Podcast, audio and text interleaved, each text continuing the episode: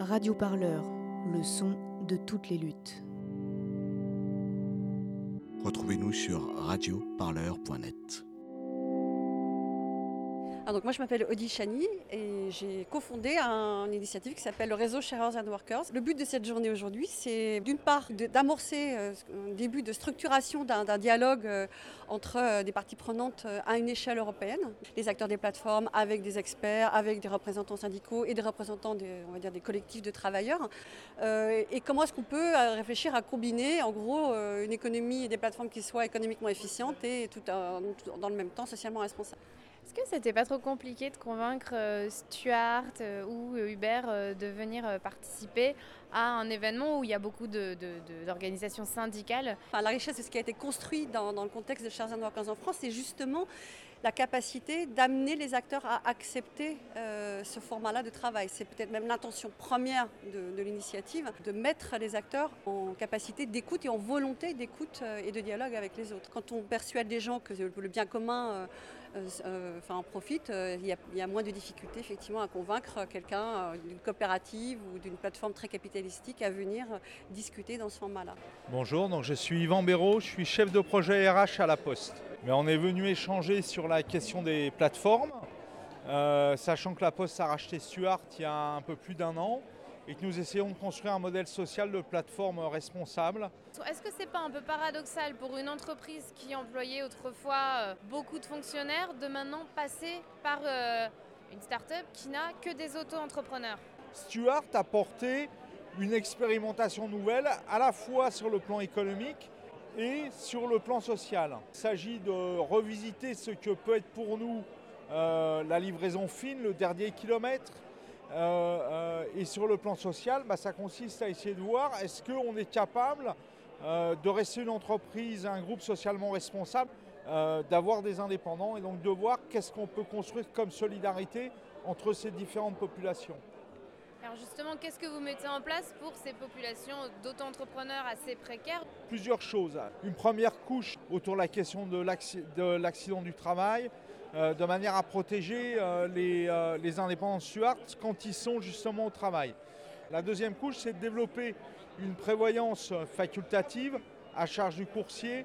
Et ensuite, on essaie de construire des briques additionnelles, notamment autour de l'insertion sociale, de faire bénéficier les indépendants de notre expérience en matière de logement social, d'attribution de logement, puisqu'on a beaucoup de précaires chez Stuart, avec beaucoup de gens qui sont logés chez des tiers.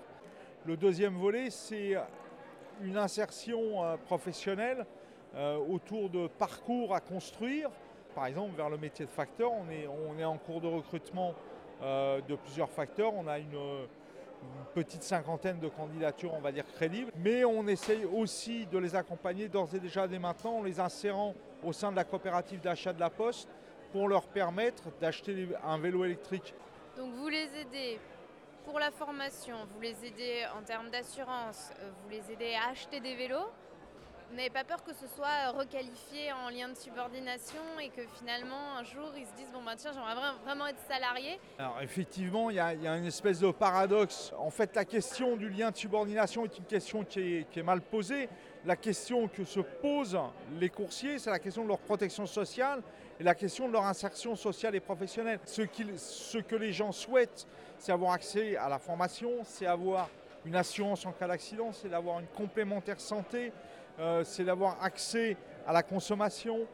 Et à partir du moment où on leur offre ça, il euh, n'y a pas de raison qu'ils viennent nous chercher sur la question du lien de subordination, même si évidemment pour des questions euh, juridiques, si j'ose dire, il faut qu'on reste méfiant.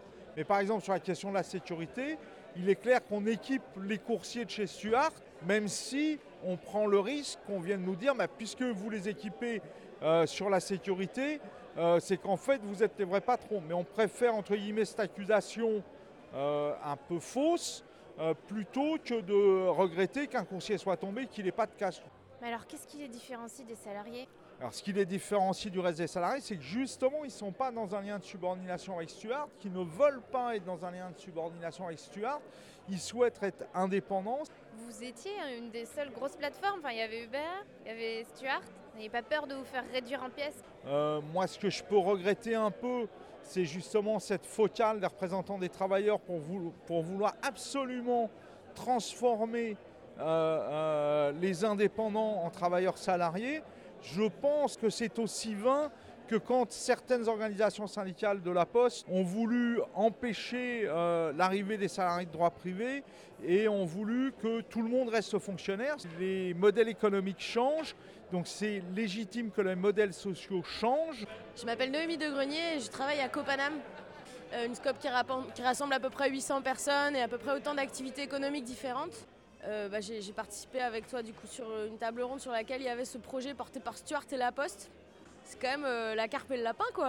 À la fois La Poste qui travaille sur euh, l'évolution de ses métiers et de son modèle économique et qui s'appuie sur cette plateforme euh, qui est une plateforme assez comme on a l'habitude d'en voir avec des indépendants et de voir ce, duo du, directeur de, de Stuart et d'un membre du groupe La Poste qui défendent ensemble ce projet. Alors à mon sens avec plein de paradoxes, plein de contradictions, mais euh, en tout cas euh, c'est ce qui m'a le plus euh, éveillé l'attention. Le thème de la journée, c'était de faire dialoguer les plateformes avec différents acteurs, notamment les syndicalistes et les alternatives. Est-ce que ce dialogue n'est pas vain au vu du poids des plateformes qui font un peu ce qu'elles veulent sans régulation aujourd'hui? Bah, je, partage le questionnement que tu poses. C'est aussi l'expérience de Smart qui m'a beaucoup marqué en Belgique. quoi. C'est-à-dire, pour moi, Smart, c'était l'exemple que la démarche coopérative pouvait permettre de reconstruire du rapport de force. Et on se rend compte que si euh, l'État laisse une brèche et permet aux gens d'aller se mettre ailleurs que chez Smart pour euh, bosser chez Deliveroo, eh ben, euh, directement, la conséquence, c'est que Deliveroo, du jour au lendemain, rompt toute forme de négociation et, euh, et qu'on on perd absolument la totalité du rapport de force. Je m'appelle Sandrino Graceffa. Je dirige une euh, coopérative qui s'appelle Smart. Vous avez essayé de construire quelque chose avec Deliveroo et euh, finalement ça n'a pas très bien marché. Est-ce que vous pouvez réexpliquer un petit peu justement le système qui avait été mis en place? Chez Smart, on a accepté de salarier l'ensemble des, des coursiers qui en Belgique souhaitaient euh, travailler pour, pour ces plateformes. Et ensuite, on a proposé à Deliveroo, mais à l'époque aussi avec Take It Easy, dans, le cadre d'un contrat commercial signé entre Smart et ces plateformes, on leur a euh, proposé de définir euh, ce qui est le début d'un cadre euh, un peu protecteur, notamment le principe que l'ensemble des coursiers devaient être rémunérés au temps de travail et non pas à la course. Une première étape vers la reconnaissance d'une certaine manière d'un statut de travailleur spécifique.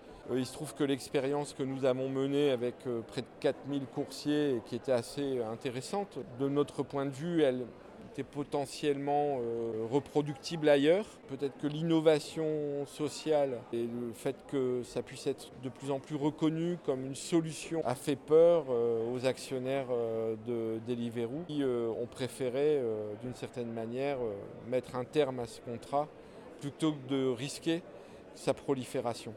Beaucoup de gens parlent de dialogue euh, dans les interventions qui ont eu lieu, mais au final on voit qu'il est extrêmement difficile. Est-ce que c'est pas un peu hypocrite euh, de parler de dialogue alors qu'aujourd'hui il n'existe pas parce qu'elles sont en position euh, de force par rapport aux travailleurs?